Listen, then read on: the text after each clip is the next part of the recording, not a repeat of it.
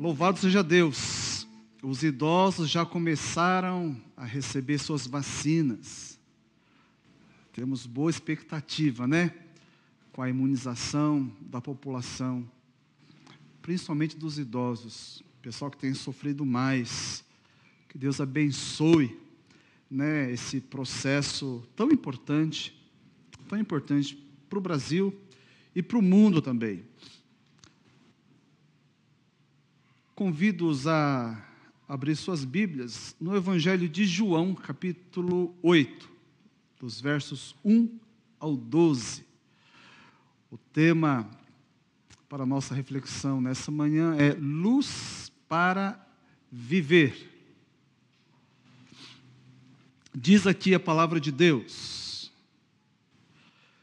Jesus, porém, foi para o Monte das Oliveiras. Ao amanhecer, ele apareceu novamente no templo, onde todo o povo se reuniu ao seu redor, e ele se assentou para ensiná-lo.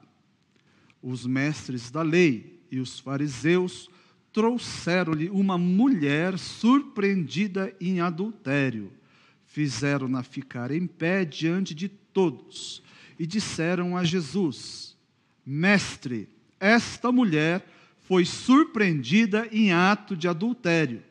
Na lei, Moisés nos ordena apedrejar tais mulheres. E o Senhor que diz?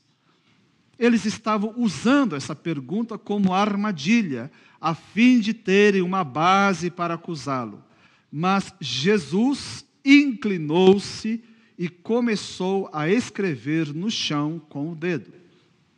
Visto que continuavam a interrogá-lo, ele se levantou e lhes disse: Se algum de vocês estiver sem pecado, seja o primeiro a atirar.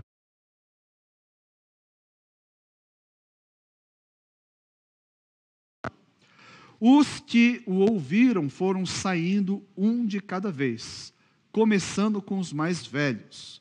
Jesus ficou só com a mulher em pé diante dele. Então Jesus pôs-se de pé e perguntou-lhe: Mulher, onde estão eles? Ninguém a condenou? Ninguém, Senhor, disse ela. Declarou Jesus: Eu também não a condeno. Agora vá e abandone sua vida de pecado. Falando novamente ao povo, Jesus disse: Eu sou a luz do mundo. Quem me segue nunca andará em trevas, mas terá a luz da vida. Louvado seja Deus por Sua palavra. Pai Santo, pedimos que o Espírito Santo te está conosco, desde antes de chegarmos neste recinto, ou dos irmãos e irmãs, para chegarem em suas salas, ligarem os seus aparelhos. O Senhor esteve conosco o tempo todo, porque diz a tua palavra: é certo que não dormita e nem dorme o guarda de Israel. O Senhor está o tempo todo conosco, mas neste momento, estamos aqui para cultuar o Senhor. E neste momento específico, ó Deus, te pedimos que, que a tua palavra, ela nos comunique a tua vontade, as, as tuas verdades, de modo que alcancemos edificação nessa manhã. Para isso, pedimos sim a assistência do teu Espírito, no nome de Jesus. Amém.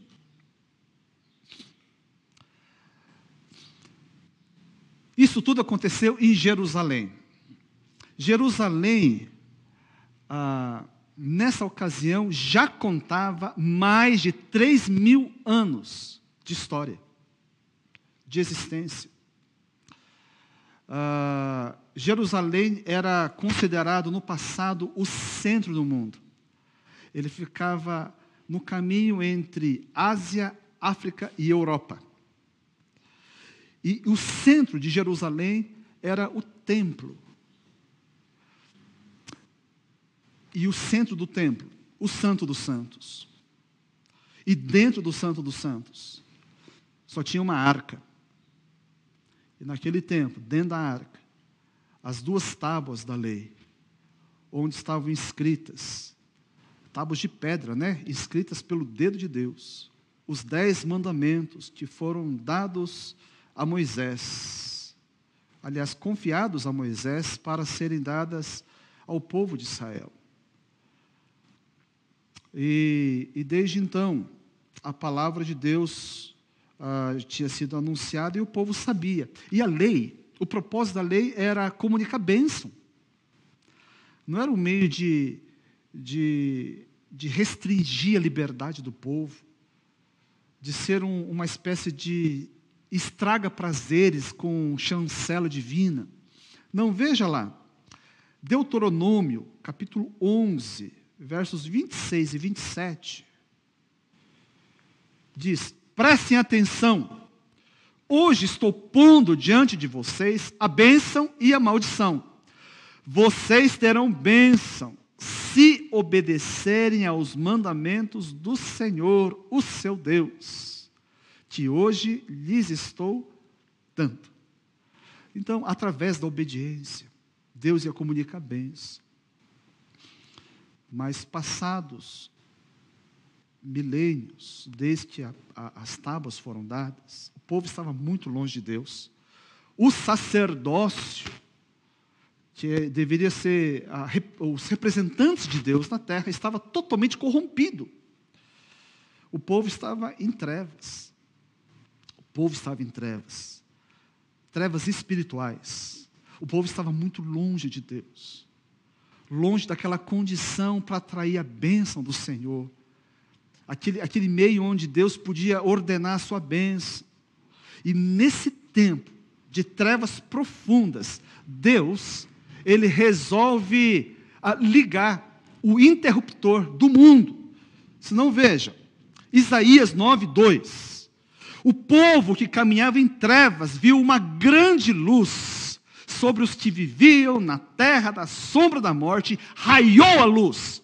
E essa luz estava ali, no templo, juntamente com o povo. Essa luz era Jesus.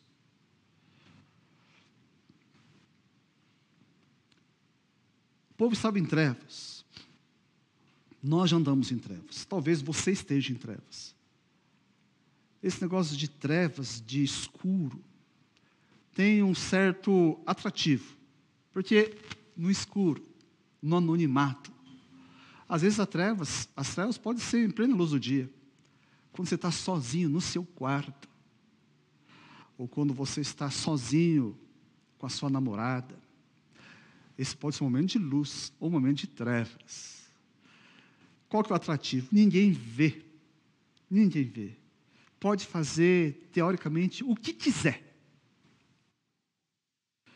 Por isso há incômodo na luz, né? Porque ela revela as coisas. A luz pode surpreender. A luz, ela pode constranger.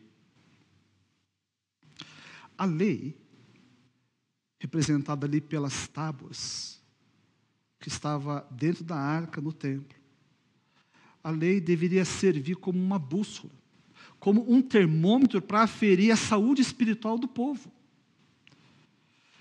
Mas ela, ela perdeu essa função. Ela começou a ser usada como meio para julgar os outros para julgar os outros. E vamos falar a verdade, gente? É mais fácil cuidar da vida dos outros do que da nossa. Quantas vezes nós não fazemos isso? Se não escancaradamente, porque isso vai afetar a nossa imagem, pelo menos no coração. Nós somos especialistas, todos nós carregamos uma toga secreta de juízes, Então, cuidar da vida dos outros é fácil. E é o que estava acontecendo aqui, no templo. Ali no pátio do templo. Aquela multidão cuidando da vida daquela mulher. E era fácil falar então: ela adulterou, ela pecou, ela errou. Essa mulher merece morrer. É o que o povo estava fazendo. Isso é só uma, uma reprise do jardim do Éden. Senhor, essa mulher que tu me deste por esposa me deu da fruta e eu comi. Sempre foi, desde o Éden. Só muda os personagens. E nós não somos diferentes. É difícil reconhecer o nosso erro. Como é difícil? Né? Que dificuldade. E quando se reconhece, muitas vezes a gente gosta de socializar. Eu errei, mas Fulano participou.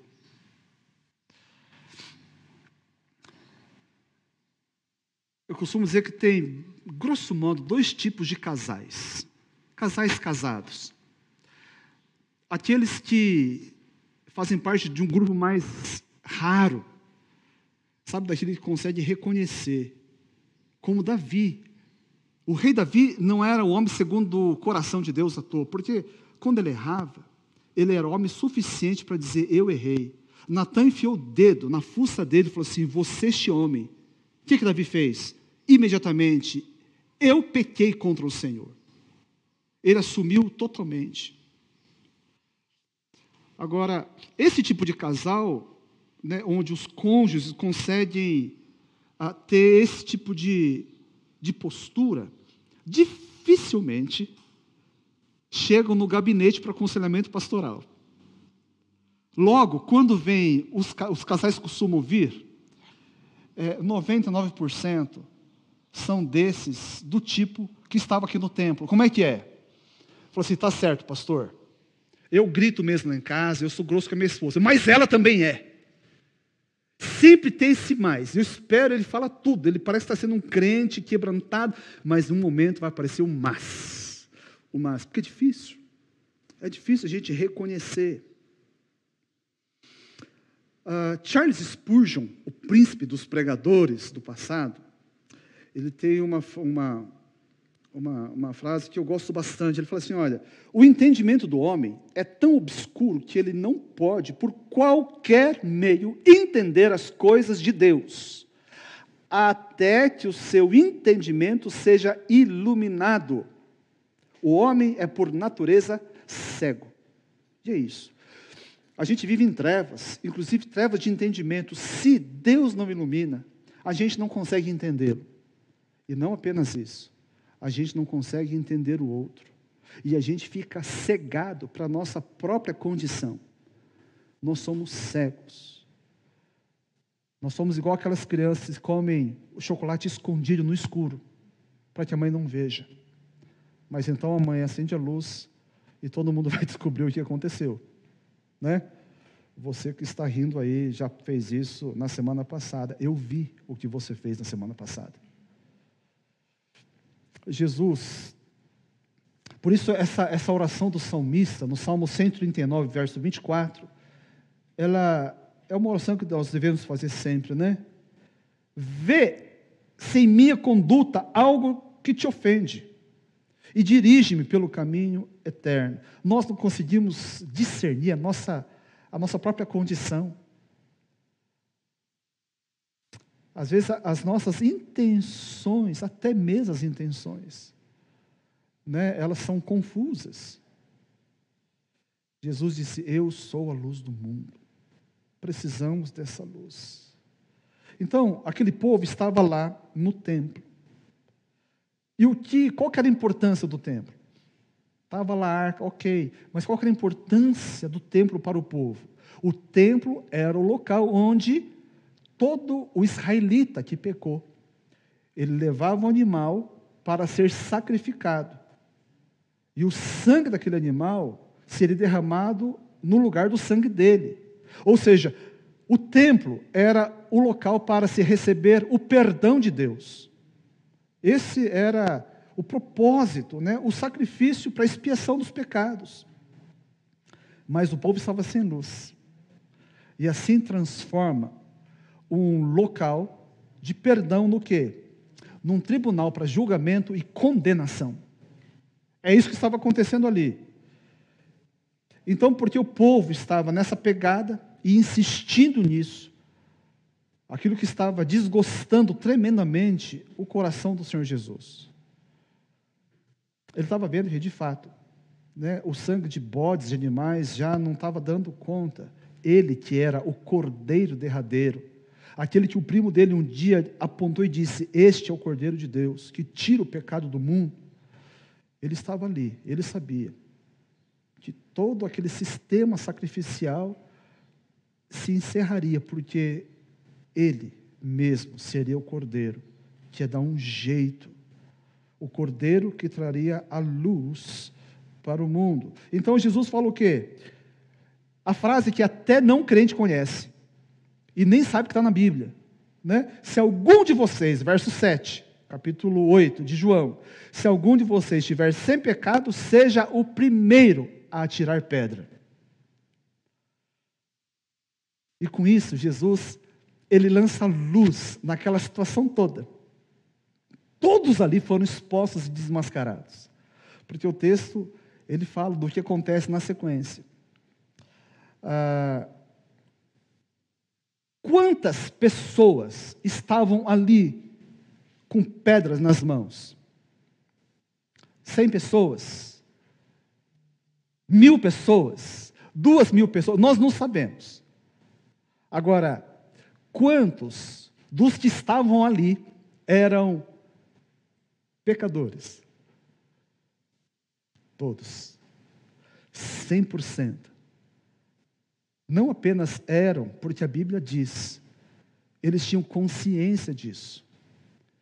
De modo que o texto fala que a partir dos mais velhos, um por um, foi saindo daquele ambiente. Todos eles se reconheceram pecadores. Quando a luz é acesa naquele ambiente, dois grupos se formam. Aquele grupo lá se transforma em dois. O primeiro grupo é aquele que reconhece o pecado. E na sequência, dá as costas para Jesus e vai embora. O segundo grupo também é aquele. Não apenas reconhecia o pecado, né, o pecado estava escancarado. Jerusalém inteiro sabia do pecado dela. Mas ali ela permanece. E permanecendo ali, ela ouve. Quanto mais idade a gente vai alcançando, mais essa frase se torna significativa. Quem não se emocionou com essa fala de Jesus um dia, dirigido não para ela, mas para si. Então ainda não entendeu. Ainda não entendeu o amor de Deus. Ainda não entendeu a extensão da obra de Jesus. É alguém ainda que não aprendeu a alegria da salvação. Se você nunca se emocionou profundamente, você ainda tem que descobrir o que é o que é relacionamento com Deus. Esse aqui é o sonho. Esse aqui é um divisor de águas na vida de qualquer um. Qualquer um. Tem um antes e o um depois. Jesus diz: Onde estão eles? Ninguém a condenou? Ela disse: Não. Então ele responde: Nem eu tampouco te condeno. Agora vai e abandone sua vida de pecado. Nem eu tampouco te condeno. A absolvição. Se tem um manto pesado que faz envergar a alma de qualquer pessoa, é o manto do pecado. E esse pecado gera culpa. Esse pecado ele, ele rouba a alegria. Esse pecado, ele nos acompanha 24 horas.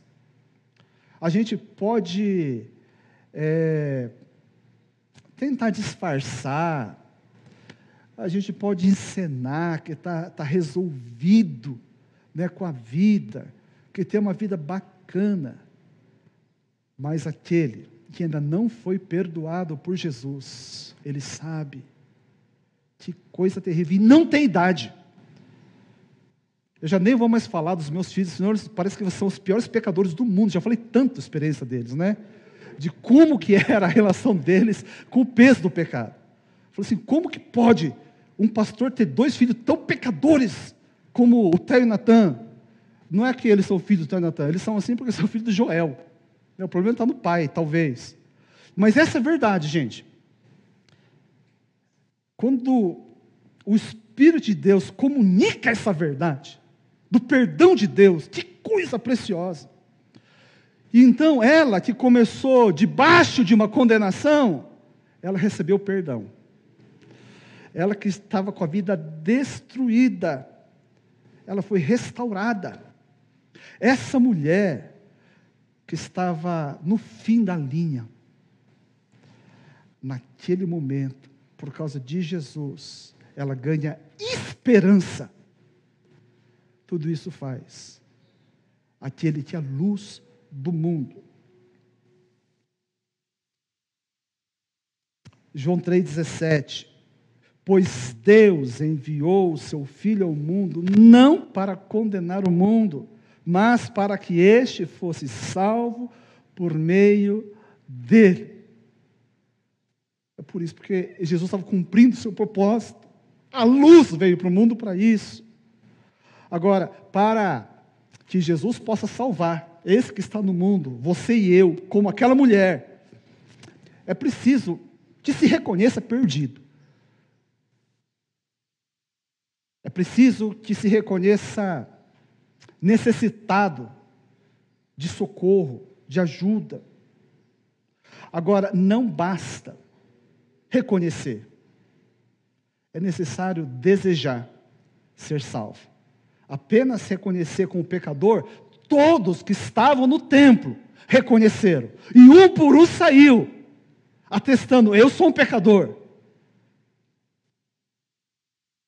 A luz, meus irmãos, não objetiva condenar as pessoas, mas assim como os bichinhos, né? Em casa a gente tem um terreno baldio enorme do lado. Em tempos de bichinho é só acender a luz que vem uma enxame de, de, de, de bichinhos ali. A luz, assim, ela atrai mas atrai para salvar, porque lá em casa atrai como uma armadilha. Né? Porque ele chega na luz, ele se queima e morre. Né? Graças a Deus por isso. Né? Que morram mesmo. É... Por que, que Jesus não veio para condenar? Porque não havia necessidade de Jesus vir para condenar. Olha só, a Bíblia fala que quem ah, não crê, João 3,18 fala, né? Quem nele crê não é condenado, mas quem não crê já está condenado, por não crer no nome do Filho unigênito de Deus. Todo mundo estava vir, né? O mundo inteiro já estava debaixo de condenação. A luz, então, veio para salvar. E ela é atraente para quem tem sede de vida, porque vida nas trevas não é vida. Vida nas trevas é, é pesado. Você vê como é que, que a luz, para quem tem sede de vida, e às vezes nem sabe que a sede é essa. Mulher tem esse, esse tipo de coisa. Toda mulher tem, é defeito de fabricação. Aí, bem, estou com uma vontade de. Do que? Fala, fala que eu vou comprar. Não, não sei, estou com vontade de alguma coisa. É isso, não é? Não é? Mulher tem esse negócio de vontade, eu não sei do que, que tem vontade. E o coitado do marido tem que inventar. Né? A gente sai e compra uma meia dúzia de coisa, né? na expectativa, Deus, que seja uma dessas. Né? Eu quero pontuar com a minha esposa hoje à noite, louvado seja Deus, vai ter festa depois. Quando eu, eu, eu andava pelo centro de São Paulo, evangelizando as prostitutas, uma coisa muito interessante. A grande maioria delas se reconheciam pecadores. A maioria reconhecia. Mas tinha uma, um, uma parcela ali que não. E principalmente quando elas descobriam quem eu era. Então elas colocavam dez escudos na frente. Elas se defendiam. Né? Não queria saber. E, e algumas ainda, é, acredito, uma, uma porcentagem grande dessas prostitutas em São Paulo são oriundas de lares evangélicos. Lares evangélicos. Elas falavam isso para mim. Muito bem. E quando eram ex-crentes, então nem se fala. Essas aí faziam, queriam distância. ficavam se defendendo, não queria saber, até o momento. Que momento é esse? Quando o nosso Senhor Jesus Cristo, que eu lhes apresentava, não era um Jesus com um chicote na mão, sabe, com um tacape para dar uma porretada. Aquele que estava com a chave do inferno para jogar no fogo. Como muitas vezes aquelas crentes aprenderam quando o Jesus que era apresentado, era apresentado é, assentado num trono, revestido de graça, de misericórdia, um Deus que estava ali para lhe salvar, para restaurar a sua vida.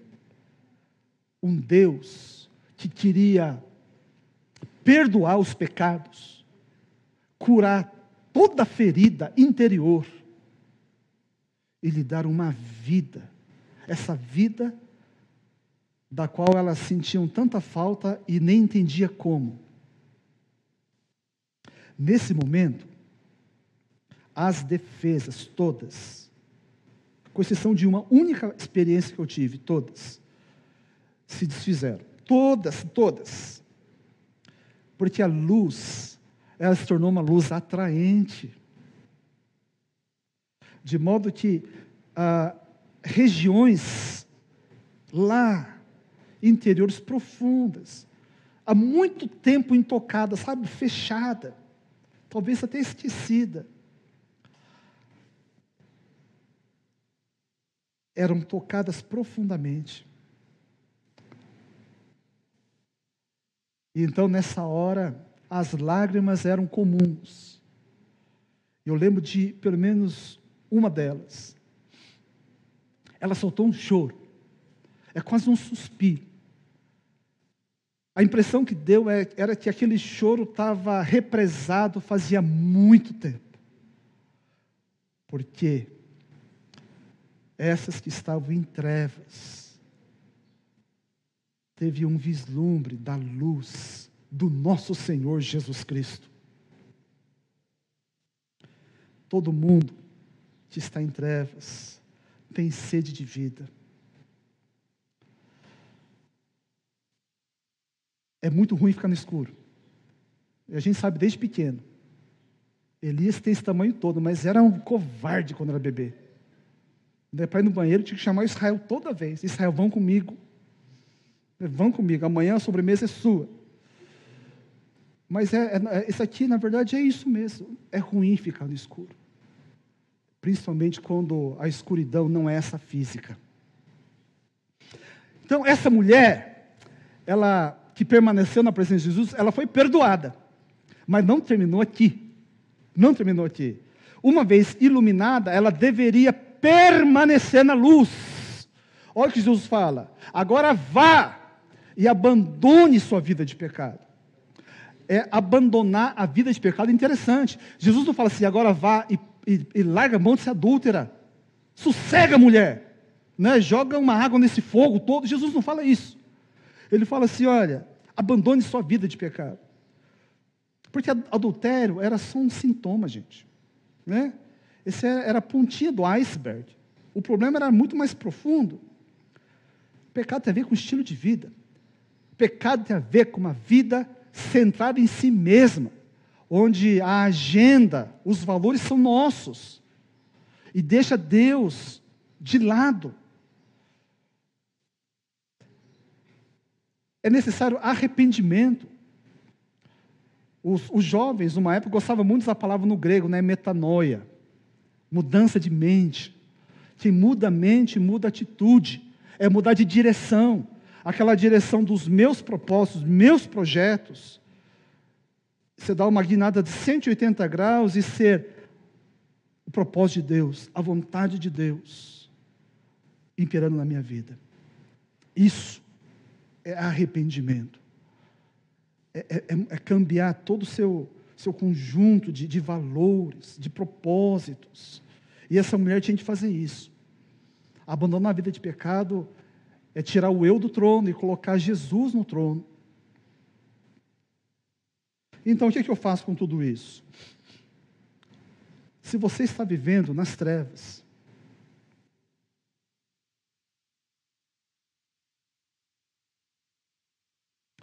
confesse. Primeira carta de João, capítulo 1, verso 9. Se confessarmos os nossos pecados, Ele é fiel e justo para perdoar os nossos pecados e nos purificar de toda injustiça. Ele perdoava no passado, perdoa ainda hoje e vai continuar perdoando até a sua segunda vinda. Então, confessar, no grego é homologel, né, de homologar, é concordar com Deus que eu sou pecador. Aquilo que Deus fala que é errado, é errado e pronto. Sem justificar, sem socializar o seu pecado contra as pessoas. E confessar, gente, implica também especificidade, não é? É ser específico. O pecado tem nome. Esse negócio fala assim: Deus, me perdoe a, a, a multidão de pecados. Parece assim piedoso, né? Não é? Você já, já põe tudo já no pacote. Não, quem, não, quem generaliza não tem consciência de pecado. Né? Não é assim. Quem confessa tem o perdão. E a Bíblia diz, sabe por que Deus. Olha só, isso aqui é importante demais. E tem tudo a ver com Jesus. Ele perdoa, ele purifica, porque ele é fiel e, e justo. Porque Deus é justo, ele vai te perdoar. Não é porque você merece perdão. Não é porque eu mereço perdão. Não é porque eu sou bonzinho. Não é porque eu resolvi acertar a minha vida. Deus perdoa quando eu e você confessamos, porque Ele é justo. O que, que tem a ver isso com justiça? Porque quando eu confesso o meu pecado diante de Deus, Deus entende que aquele pecado que eu estou confessando naquele momento já foi pago aquele pecado já foi resolvido. Aquela conta já foi liquidada quando? Há dois mil anos, na cruz. Quando Jesus se faz maldição no meu lugar. A justiça de Deus o impede do quê? Duas vezes pelo mesmo pecado. O mesmo crime não pode ser. Não pode ser pago duas vezes. A mesma conta não pode ser paga em duplicidade. A justiça de Deus está em reconhecer que o Filho dele, a luz do mundo, aquele que veio resolver a minha vida e a sua, ele fez tudo isso lá na cruz do Calvário. Veja a seriedade daquilo que o nosso Senhor fez por nós, Jesus Cristo. Ele tem que deixar, se for o caso, hoje, de ser o Salvador do mundo, para ser o meu Salvador. Não basta que ele seja salvador, ele tem que ser o seu, seu salvador pessoal. Jesus não é apenas aquele cuja luz revela o pecado, mas ele resolve o problema do pecado. Jesus não condena a mulher, lembrando que ele é o único que restou no templo. Portanto, é aquele que teria o direito de pegar a pedra e atirar contra aquela mulher. Ele podia ter jogado a primeira pedra.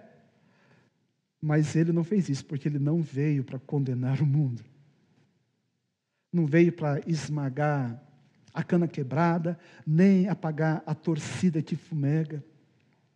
Ele veio buscar e salvar o perdido, a ovelha perdida, a dracma perdida, o filho perdido. Jesus veio para os doentes, porque os sãos não precisam de médicos, e sim os doentes. Os doentes que se sabem doentes. Ele é o bom pastor que busca incansavelmente a sua ovelha perdida. Ele veio para iluminar e salvar o perdido. Ele veio por mim e por você. Louvado seja Deus por isso. Se você puder fechar os seus olhos, nós vamos orar.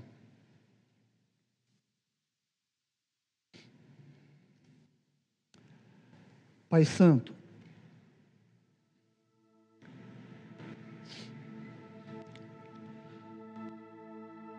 o Senhor sabe, somente os teus olhos podem discernir a realidade de cada um de nós que estamos aqui, esses que estão em suas casas. Quantos de nós não estão vivendo, ó Deus, numa treva densa, uma treva pesada, uma treva que fere, uma treva que rouba a vida. Quando nós temos à nossa disposição o Autor da vida, a luz do mundo, que está a nos atrair. Senhor, hoje é dia de muitas pessoas parar com essa resistência insana, resistir ao amor, à bondade de Deus. Espírito Santo, ajude esses que estão em trevas a se expor diante da luz do Senhor Jesus.